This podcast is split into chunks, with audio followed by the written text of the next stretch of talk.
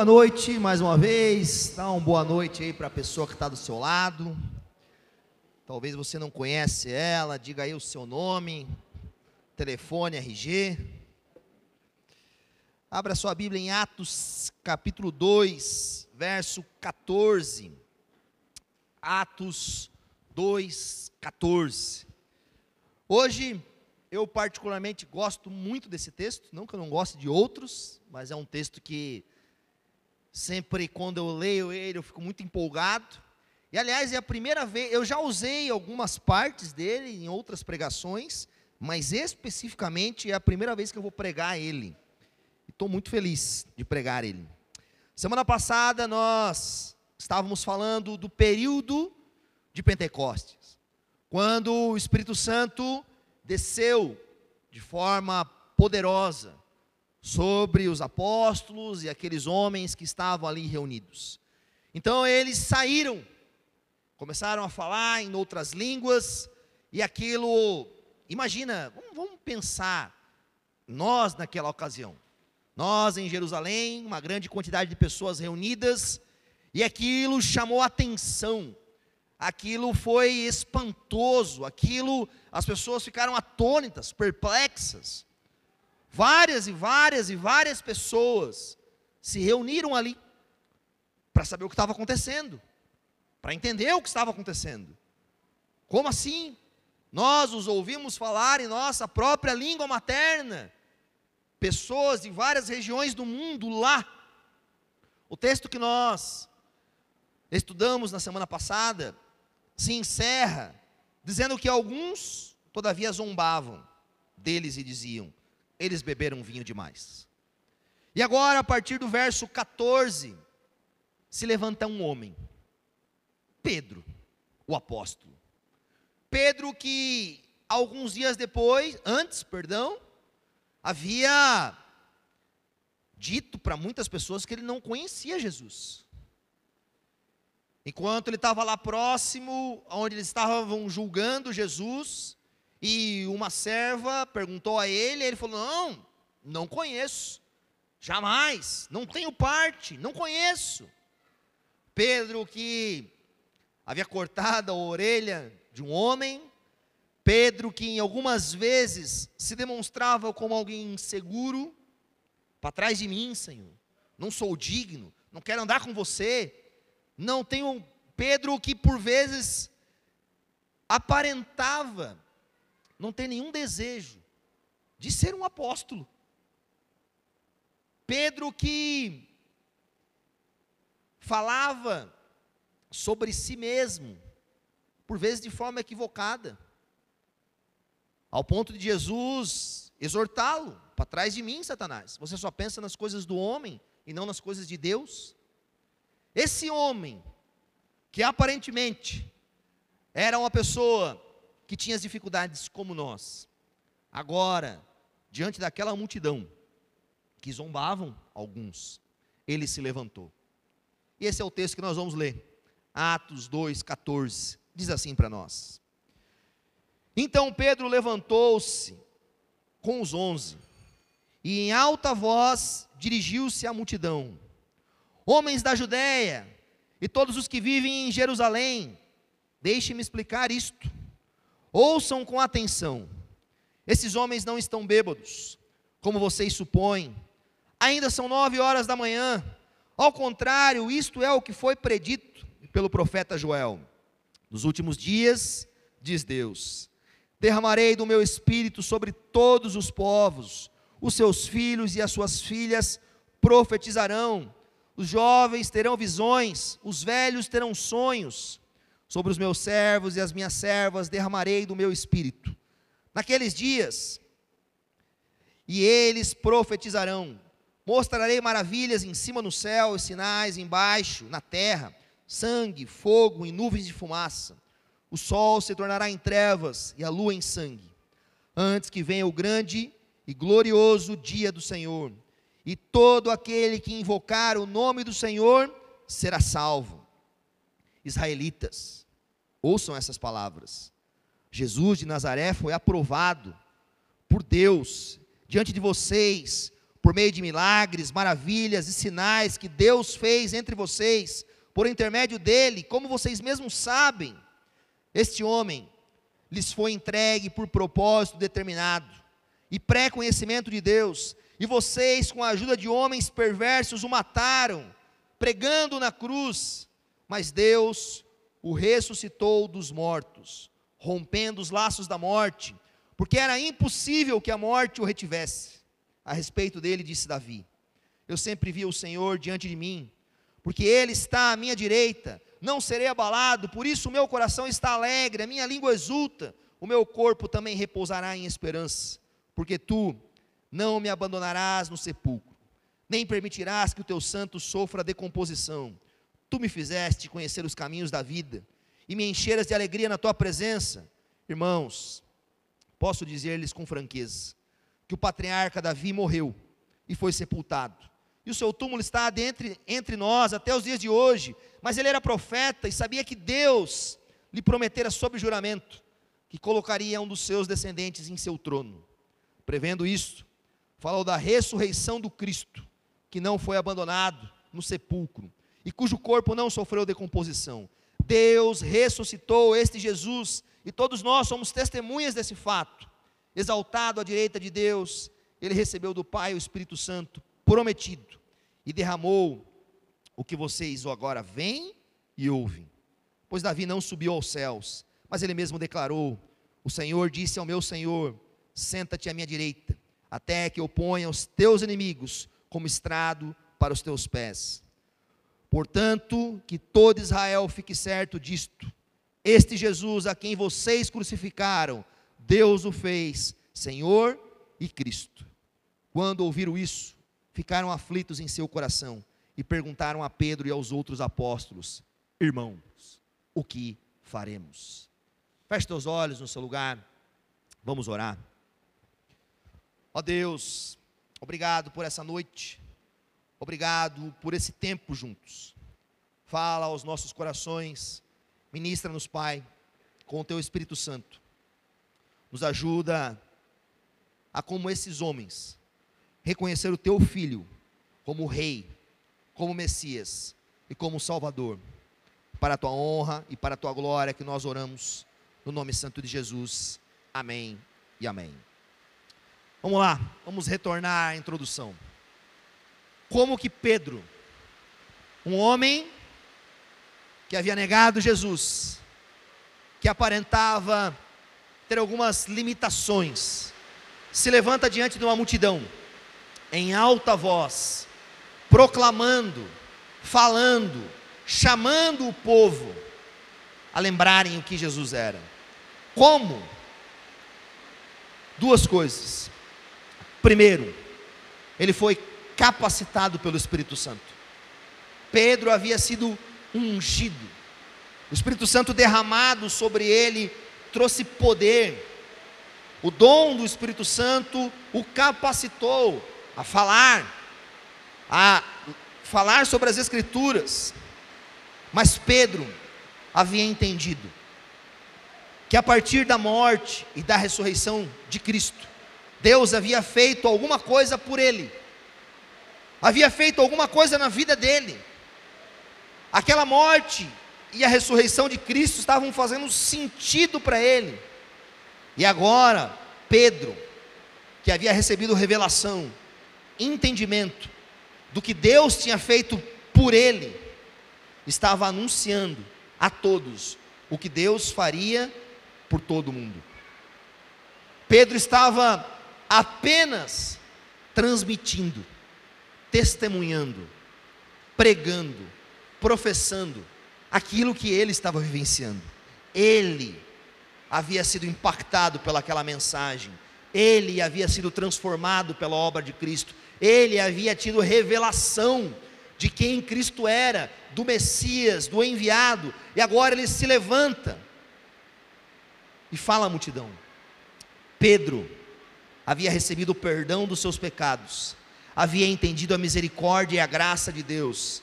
E agora Pedro está oferecendo, está afirmando, está demonstrando isso diante de todos, que o mesmo Deus que havia dado isso a ele, poderia fazer isso por todos. É interessante que antes de Pedro pregar, houve milagres, sinais, línguas de fogo, o povo falando em línguas, muitas coisas acontecendo. Mas o milagre trouxe a multidão, atraiu a multidão. Mas o milagre não transformava a multidão. A multidão precisava dos milagres, talvez, para ser uma porta aberta, para eles virem até ali. Mas os milagres não eram o Evangelho. Os milagres eram os sinais, eram maravilhas. Mas eles precisavam ouvir do Evangelho. E Pedro inicia a sua pregação, o seu sermão, lembrando a eles da profecia de Joel. Joel, um profeta no Antigo Testamento, e Pedro, a partir do verso 17, começa a citar um trecho do livro de Joel, que qual era a ênfase? O que Joel estava falando? Joel estava anunciando acerca dos últimos dias. Pedro não estava pregando para uma multidão leiga sobre as coisas de Deus. Quando nós lemos o capítulo 2, anteriormente, na semana passada, nos fala que nesse dia de Pentecostes existia uma multidão de homens tementes a Deus reunidos em Jerusalém. Esses homens tementes a Deus, eles conheciam o Antigo Testamento. Eles conheciam Joel, as profecias, as palavras. Eles conheciam o rei Davi, que Pedro cita aqui. Eles conheciam as promessas de Deus e várias coisas. E Pedro então começa a pregar, não com base apenas em coisas esotéricas ou coisas que ele achava. A pregação de Pedro é bíblica, é extremamente bíblica. Ele vai recorrer ao Antigo Testamento. Ele está diante daqueles homens tementes a Deus que conheciam a palavra de Deus, os profetas, os salmos, e ele vai então relembrá-los, vai trazer a eles um entendimento sobre essas coisas, começando com Joel, falando sobre os últimos dias. Pedro estava deixando claro para eles, presta atenção, e isso é até importante para nós. Quando começou o período dos últimos dias? Após a ascensão de Jesus. Nós estamos nos últimos dias. É interessante que nós vivemos isso há dois mil anos, não é verdade? Por vezes a gente perdeu um pouco dessa perspectiva dos últimos dias. Mas para Pedro, quando ele está entendendo a profecia de Joel e compreendendo isso, meu irmão, ficava muito claro para eles. Aliás, os apóstolos viveram sobre essa perspectiva momentânea, que para eles Jesus provavelmente estava querendo voltar a qualquer momento. Isso traz a ele coragem, ousadia, lembrando que era chegado os últimos dias. E a profecia de Joel fala algo muito interessante. Nos últimos dias, diz Deus, diz Deus, derramarei o meu espírito sobre todos os povos. Sobre todos os povos. Não havia mais distinção de idade, de nacionalidade, de status social, de capacidade intelectual, de profetas, de sacerdotes, de levitas, de homens exclusivos. Não. A promessa do Senhor não era uma promessa sectária, era uma promessa para todos. E isso tinha levado os homens a zombarem. Porque de repente, diante daquela manifestação, tinham pessoas de todas as classes sociais, de todas as etnias, de todos os povos, de todas as línguas, gente grande, pequena, velho, crianças, profetizando, falando, porque estava se cumprindo a promessa de Deus, todos, sem exceção, todos poderiam receber o Espírito de Deus. Isso é uma dádiva. Pedro está pegando aqueles homens, talvez, que eram incrédulos, que se achavam melhores do que os outros, está dizendo, meus irmãos, presta atenção, Joel falou sobre isso, sobre os meus servos e as minhas servas, derramarei do meu espírito. Imagina aqueles judeus sábios, aqueles judeus eloquentes, vendo os servos, os escravos, os pequenos, os pescadores. Lembra do texto semana passada? Eles se perguntaram: não são todos estes galileus? Porque os galileus eles viviam numa região pequena, pobre, desprovida de valor. Mas Deus não estava fazendo acepção de pessoas. Deus estava derramando sobre todos do seu espírito. Ali em Joel está se marcando a profecia de Joel como o início da nova aliança, desse novo tempo, desse novo momento. E Pedro então está se levantando, anunciando isso. Pedro não estava pregando para agradar o povo, para entreter o povo. Ele disse ao povo, de forma muito clara, categórica, que aquelas coisas haviam sido ditas por Deus. A ênfase de Pedro está nas Escrituras. Pedro está trazendo a eles isso. Mas antes de Pedro falar sobre perdão, Pedro estava apresentando que eles eram culpados disso. Antes de Pedro falar sobre cura, Pedro estava apresentando àquela multidão a doença, o problema.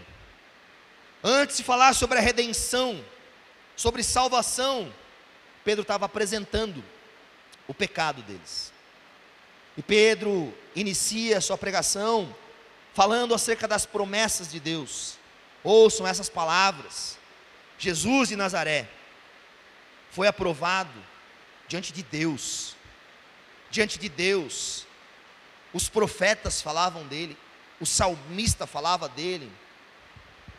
Vamos se colocar no lugar daquele povo.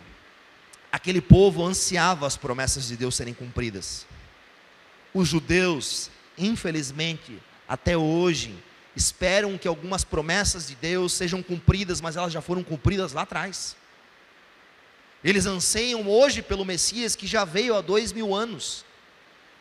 Pedro está trazendo aqueles israelitas conhecedores das promessas do Messias, das verdades de Deus, dizendo para eles que havia chegado o cumprimento dessas promessas. E fala claramente a eles: este homem Jesus Cristo lhes foi entregue por propósito pré-determinado, pelo pré-conhecimento de Deus. Vocês, israelitas, que tanto anseiam por isso, que tanto esperam por isso, isso aconteceu. Isso aconteceu diante de vocês. As promessas de Deus foram cumpridas. Isso que vocês estão vendo hoje é o que Joel anunciava, é o que Davi previu. As promessas de Deus estão sendo efetivadas diante da vista de todos vocês. E Pedro, ao falar do cumprimento das promessas, fala para eles que eles eram indesculpáveis. Por quê? Porque eles conheciam as promessas. E uma das promessas é que o Messias faria sinais e maravilhas. Que o Messias daria vista aos cegos, que o Messias levantaria os mancos, que o Messias re, ressuscitaria os mortos, que o Messias pregaria as multidões, que o Messias seria morto e seria morto por eles mesmos, mas seria ressuscitado. Pedro, quando apresenta as promessas a eles, fala dos sinais de Jesus. Por quê? Porque Pedro está pregando a uma multidão que sabia o que Jesus tinha feito. Meu irmão, João vai dizer no seu evangelho que Jesus fez tantos milagres naquele período que se nós escrevêssemos todos os milagres não caberia em todo o papel suficiente. Nós pregamos sobre o livro de Marcos alguns anos, algum tempo atrás. Você lembra em Marcos que Jesus chegava em algumas cidades e curava todo o povo? Você acha que os sinais e as maravilhas e os milagres de Jesus não eram conhecidos por aquele povo? Vamos fazer um trazer para o nosso momento. Imagina que hoje, hoje, na nossa cidade, se levantasse alguém com um poder como Jesus e fosse talvez no centro de Belo Horizonte e curasse 50, 100 pessoas. que desse vista aos cegos, que levantasse os enfermos, que ressuscitasse alguém. Qual de nós não ficaria sabendo disso? Essa notícia, essas notícias, correram por todos os povoados, povoados. Por isso que Pedro fala, como vocês mesmos sabem. Vocês sabem disso. Vocês sabem. Vocês sabem que ele havia feito esses milagres, essas maravilhas. Por que, que Pedro está falando isso? Porque isso os tornava culpados de não terem reconhecido Jesus. Porque a palavra falava que o Messias ia fazer isso. E eles estavam diante desse testemunho, diante dessa realidade, e não haviam reconhecido. Pedro fala da morte de Jesus Cristo. Pedro fala que Jesus havia sido entregue por um propósito pré-determinado por Deus, mas vocês. Imagina Pedro se colocando diante daqueles homens. Vocês. Pedro está deixando muito claro: vocês, com a ajuda de homens perversos, o mataram e o pregaram numa cruz. Vocês não reconheceram, vocês não entenderam os sinais, vocês, israelitas que conhecem as profecias, que conhecem as promessas de Deus, que ansiavam pelo Messias, vocês diante deles, levado pela perversidade do coração de vocês, vocês se tornaram tão maldosos que vocês mataram o Messias de vocês. Vocês pregaram numa cruz.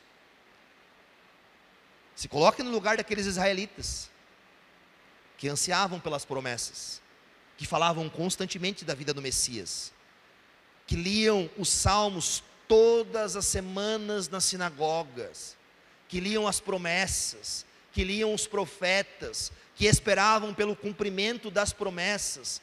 Pedro está dizendo para esses homens que a promessa foi cumprida, mas que eles mataram o Messias. Que eles haviam por causa da perversidade do homem. Isso é uma realidade até nos dias de hoje. A perversidade chega a tão extremo que as pessoas têm ódio de Deus, do Filho de Deus, do Messias enviado. O apóstolo Paulo vai falar que os homens, por causa disso, afogavam a verdade de Deus, não querem ouvir não querem conhecer, e foi isso que esses homens fizeram. E Pedro não está aliviando. Pedro está dizendo: a culpa é de vocês. Vocês fizeram isso. Mas Pedro continua a pregação, dizendo que Deus o ressuscitou dos mortos, rompendo os laços da morte. Por que Jesus ressuscitou? Porque Deus ressuscitou Jesus. Por quê? Por que, que Pedro está falando isso para eles? Por que, que Pedro está deixando claro acerca da, da ressurreição? Porque eles estavam enganados. Eles achavam que Jesus era o quê? Um blasfemo, um pecador, que se auto-intitulava, auto se auto-dizia Deus. Jesus foi condenado, porque ele foi condenado como um blasfemo que dizia ser filho de Deus e que dizia ser o próprio Deus. E essa foi a condenação dos judeus sobre eles. Mas Deus o ressuscitou dos mortos. Por quê? Porque enquanto aqueles homens decidiram que Jesus era pecador, na ressurreição, Deus mostrou que Jesus não era pecador. Enquanto eles mataram achando que estavam certos, coesos, tomando a decisão correta, Deus o ressuscitou dos mortos, rompendo os laços da morte, porque era impossível que a morte o detivesse, porque Jesus não era pecador, porque Jesus era santo, e a morte era destinada somente àqueles que pecaram, mas Cristo nunca pecou. Pedro está deixando claro para eles que a decisão deles que o julgamento deles estava totalmente equivocado e que o julgamento de Deus era diferente do julgamento deles. Presta atenção no peso que Pedro está jogando sobre eles. Pedro está deixando claramente para eles que Jesus havia sido aprovado. por Deus. E o fato de ele ter sido aprovado por Deus era a ressurreição. Enquanto aqueles homens não tinham aprovado Jesus como Messias, Deus estava aprovando Jesus como Messias. Enquanto aqueles homens julgavam a obra de Jesus de forma maldosa, Deus aprovava a obra de Jesus. E a ressurreição era uma prova cabal de que Deus havia ressuscitado Jesus. E aí Pedro cita Salmos de Davi.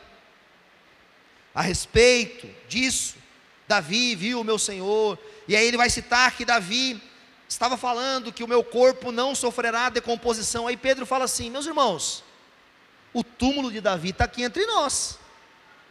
A gente pode ali ver. O túmulo de Davi está ali.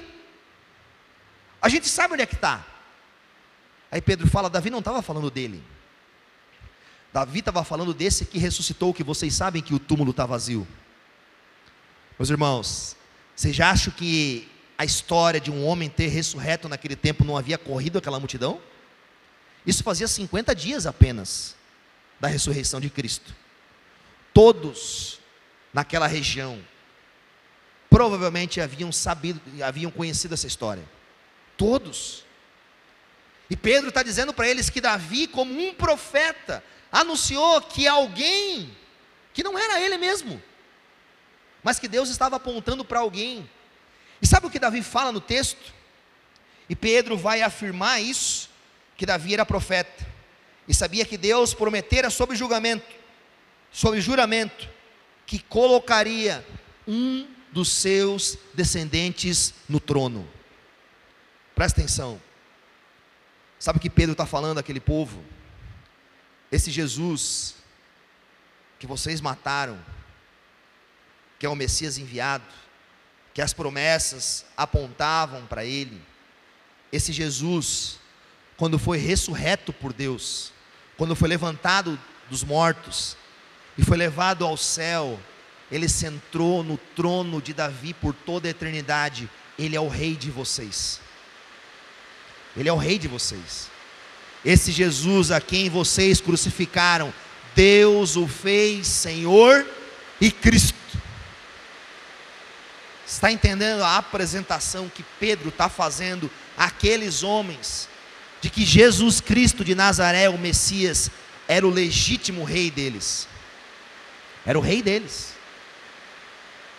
ele é o rei de vocês, ele é o prometido, ele é a raiz de Davi, ele é o príncipe dos príncipes, ele é o rei do universo, nós somos testemunha disso de vê-lo ressuscitado, exaltado à direita de Deus. Ele recebeu do Pai o Espírito Santo prometido e agora derramou sobre vocês o que vocês veem e ouvem. Essa é a pregação de Pedro. A pregação sobre Jesus, sobre a vida de Jesus, sobre a morte de Jesus, sobre a ressurreição de Jesus, sobre a ascensão de Jesus, mas acima de tudo sobre o Rei Jesus que ao voltar dos mortos, foi apresentado como rei de toda a terra, como rei deles. E Pedro está dizendo para eles claramente que vocês crucificaram o Senhor e Cristo. A resposta daqueles homens não foi não foi uma senão o que faremos? O que faremos? O texto fala que quando eles ouviram isso, ficaram aflitos no seu coração. E se perguntaram a Pedro e aos apóstolos: Irmãos, o que faremos? Essa é uma resposta que todos nós temos que dar diante do Evangelho. Essa é uma resposta que todos nós devemos dar diante da pregação do Evangelho. O que faremos ao ouvir o Evangelho? O que faremos a entender quando entendemos que Jesus não é só um profeta, que Jesus não é só um fazedor de milagres, que Jesus não é só um homem que viveu na Judéia no primeiro século, há dois mil anos atrás, e movimentou alguns homens e uma multidão. Qual é a resposta que damos ao saber que Jesus está assentado no trono do universo, à direita de Deus. A pergunta daqueles homens, daqueles homens é lícita. Quando Pedro apresenta a eles, eles têm uma reação sincera à palavra de Deus. Essa aflição no coração deles é obra do Espírito Santo. O Espírito Santo estava agindo neles, levando eles ao quê? A terem convencimento dos seus pecados. Mas o Espírito Santo não apenas levou eles a terem convicção e convencimento dos seus pecados, levou eles a uma atitude, a uma pergunta: o que faremos? Sabe por que eles se perguntaram isso? Porque a pergunta deles é lícita. Pois se realmente era verdade aquilo, e eles estavam entendendo que Jesus era o rei, que era o prometido, que as promessas estavam sendo cumpridas nele, que ele era o Messias, que ele era o rei, todos eles eram culpados de traição contra o rei. Todos eles tinham se voltado contra o rei, se voltado contra o Senhor, se voltado contra o enviado de Deus, se voltado contra aquele que estava no trono, meu irmão, em sujeição contra os reis e contra os imperadores do primeiro século, não era brincadeira. É, hoje, enfim, a gente vive numa sociedade muito perversa, que usa da sua fala de forma muito indigna e equivocada em muitas vezes, mas no primeiro século não tinha muita brincadeira disso. Você se levantar e trair um rei, falar algo ou não reconhecê-lo como autoridade, como Senhor, como Quírios, era morte. Os discípulos foram mortos por causa disso, porque eles não reconheciam César mais como que. Opa, ó, batizei a Bíblia aqui. Deixa aqui. Eles não reconheciam Jesus como Quírios, é, César como Quírios. E essa insurreição no primeiro século era o que? Era um caminho para a morte o que faremos? Nós nos voltamos contra o rei. Como que nós vamos reagir diante disso? Como nós vamos nos comportar diante disso? E aqui, a partir do verso 38, você pode abrir na sua Bíblia, Pedro responde a eles. Pedro orienta eles. Pedro fala àqueles homens o que eles devem fazer. O texto diz assim para nós: Pedro respondeu: arrependam-se. E cada um de vocês seja batizado em nome de Jesus Cristo, para perdão dos seus pecados, e receberão o dom do Espírito Santo. Pois a promessa é para vocês, para os filhos e para todos os que estão longe, e para todos quanto o Senhor, o nosso Deus, chamar. Com muitas outras palavras os advertia e insistia com eles: salvem-se desta geração corrompida. Os que aceitaram a mensagem foram batizados, e naquele dia houve um acréscimo de 3 mil pessoas. Qual é a resposta que você tem que dar diante do Evangelho? Arrependam-se, e cada um de vocês seja batizado em nome de Jesus Cristo. Do que aqueles homens tinham que se arrepender? O que é arrependimento? Sabe por que não estou dizendo que a gente tem um entendimento equivocado acerca do arrependimento. A gente tem um entendimento coeso. Né? Se eu perguntar para cada um de vocês, muitos de nós vai dizer claramente o que é arrependimento. Oh, arrependimento é uma mudança de atitude interior, é metanoia, é eu mudar de mente, é eu dar meia volta. Ok, é isso. Mas o que aqueles homens tinham que se arrepender? Só dos seus pecados? Qual é a ênfase do arrependimento bíblico? Qual é a direção clara? Por que aqueles israelitas não tinham reconhecido Jesus como rei deles, como Senhor deles, como Salvador deles, como Messias deles? O arrependimento genuíno está ligado intimamente a eu me render ao Senhor Jesus Cristo, a eu deixar de ser o dono da minha vida, o Senhor da minha vida aquele que manda e desmanda e sabe de todas as coisas, e eu reconhecer que há um rei sobre mim, que há um Senhor sobre mim. A queda do homem em Gênesis retrata que o homem desejou ser como Deus. Essa era a tentação de Satanás. Vocês serão como Deus, conhecedores do bem e do mal, ou seja, vocês serão senhores de si mesmos. E esse é o retrato da humanidade. Nós queremos ser Deus, queremos ser senhores, queremos ser autônomos, queremos ser donos, queremos determinar o que vai acontecer amanhã, depois, queremos ter o controle de todas as coisas, mas nós somos pó, somos criatura, somos passageiros, não podemos acrescentar um dia sequer na nossa vida. Nós não somos isso. E o maior engano da humanidade é achar que é. É achar que é aquilo que não é. Esse era o engano deles. O engano deles era achar que eles poderiam viver e ter uma vida para a vida eterna sem reconhecer quem Jesus era, sem reconhecer o senhorio de Jesus, sem reconhecer o Rei Jesus. O arrependimento genuíno que nós precisamos não é apenas uma mudança de atitude do pecado, que deve acontecer, mas é uma mudança de atitude do reinado no nosso coração. Nós devemos o receber como rei, não só como um amigo, não só como um consolador, não só como uma pessoa legal que cuida da minha vida, que trata das minhas dificuldades, que eu peço socorro. Não, não, não. Alguém como o Senhor. Alguém que é apresentado nas Escrituras, por exemplo, em Apocalipse, onde os anciãos estão se lançando sobre ele de joelhos, lançando as suas coroas diante dele.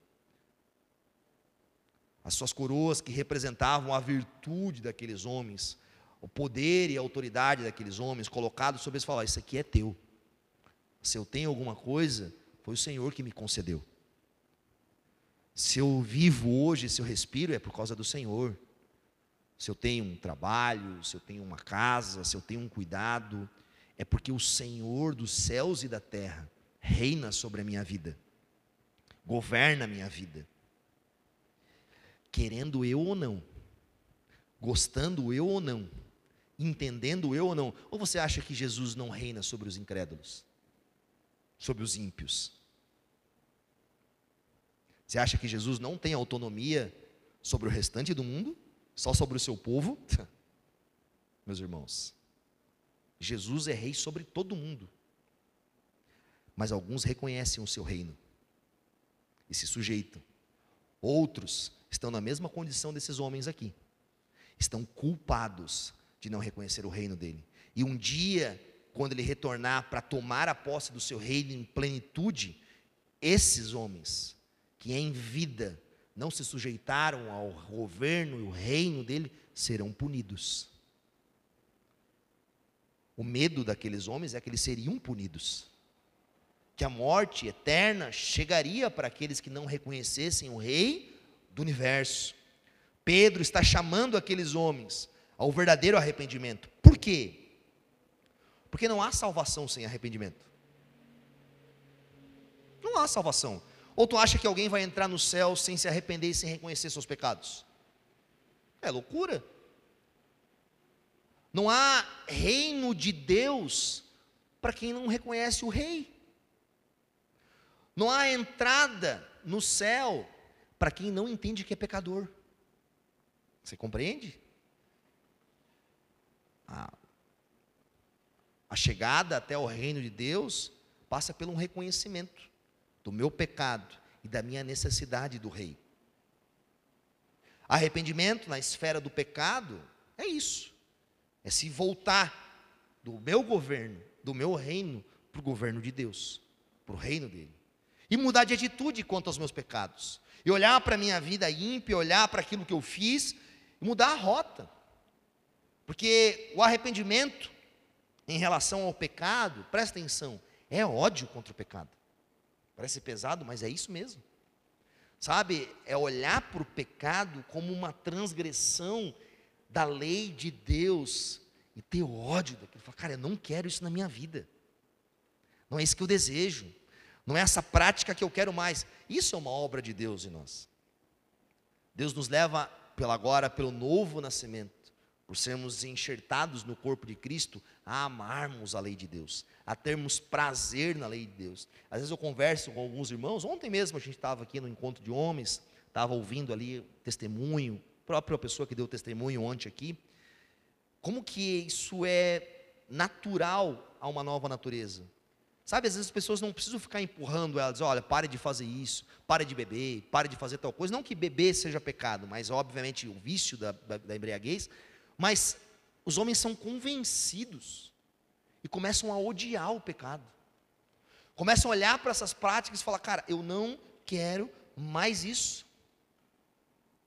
E Pedro está orientando eles a se arrependerem de não terem reconhecido o Senhor Jesus Cristo e lembrarem que eles eram pecadores, que eles mesmos haviam matado Jesus Cristo. E esse era o caminho deles. E Pedro chama ao batismo. Arrependam-se e cada um de vocês seja batizado em nome de Jesus Cristo para perdão dos seus pecados.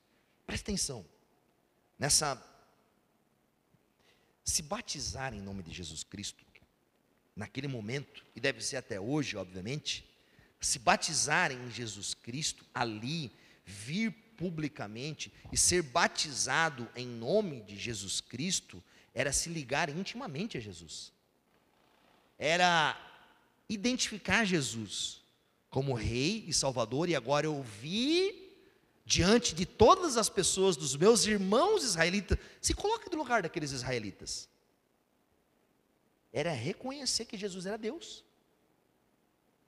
Era manifestar aquilo publicamente era se colocar ali diante daquele povo, demonstrando por meio desse sinal visível, em obediência, um símbolo claro de identificação com Jesus Cristo.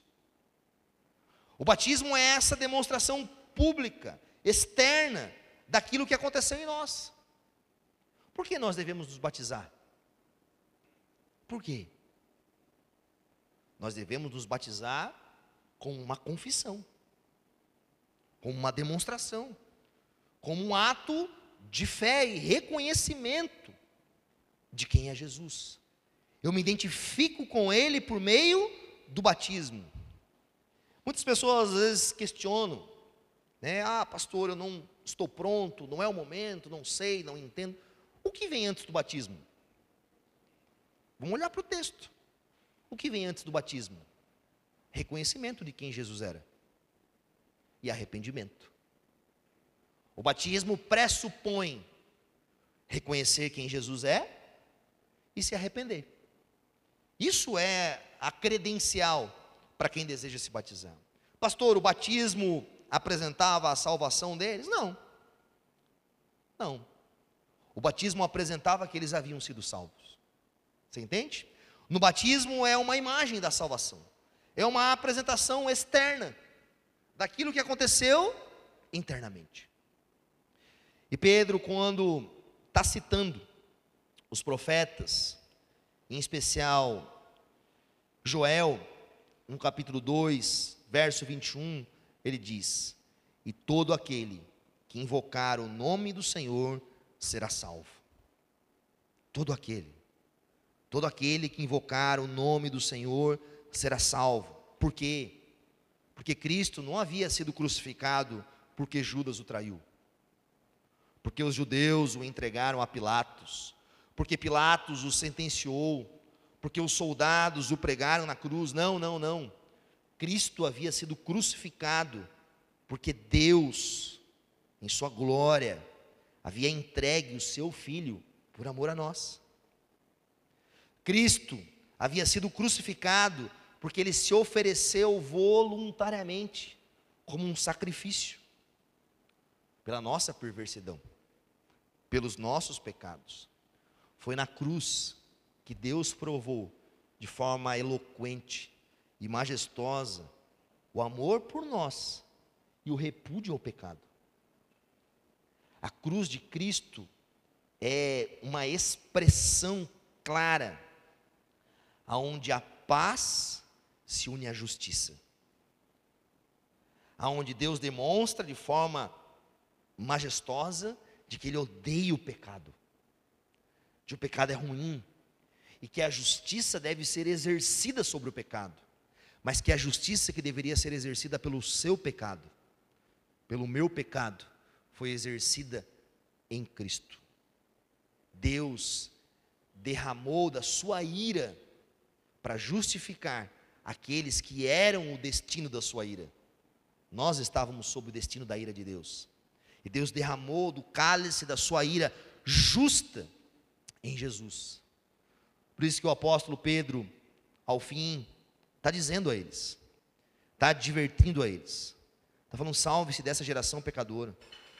Por isso que Pedro diz: olha, essa promessa, essa promessa é para vocês, mas não é só para vocês, é para os seus filhos, é para os que estão longe, é para quanto o Senhor, o nosso Deus, chamar. Essa promessa é para nós hoje. Essa promessa é para todos aqueles, todos aqueles que entendem que, presta atenção, Jesus não morreu só pelo pecado daqueles homens lá. Ele morreu pelos nossos pecados. Quando o ato da cruz é consumado, é um ato eterno. Os seus pecados também estavam naquela cruz. O sangue derramado por Jesus não era só para aqueles homens que semanas antes estavam gritando: crucifica-o, crucifica-o, blasfemo. A crucificação de Cristo é por mim e por você, mas não só para que a gente ache bonito, não só para que a gente ache legal, para que todo aquele que olhar para Jesus, para que todo aquele que olhar para aquele que foi levantado no madeiro, também tenha as suas feridas e os seus pecados perdoados. Mas não só isso, para que nós olhemos para aquela cruz e vemos que lá, lá, naquela dor, naquela tristeza, também era a coroação do nosso rei. Ali ele estava sendo apresentado como o rei do universo, para que todo aquele que nele crê não pereça,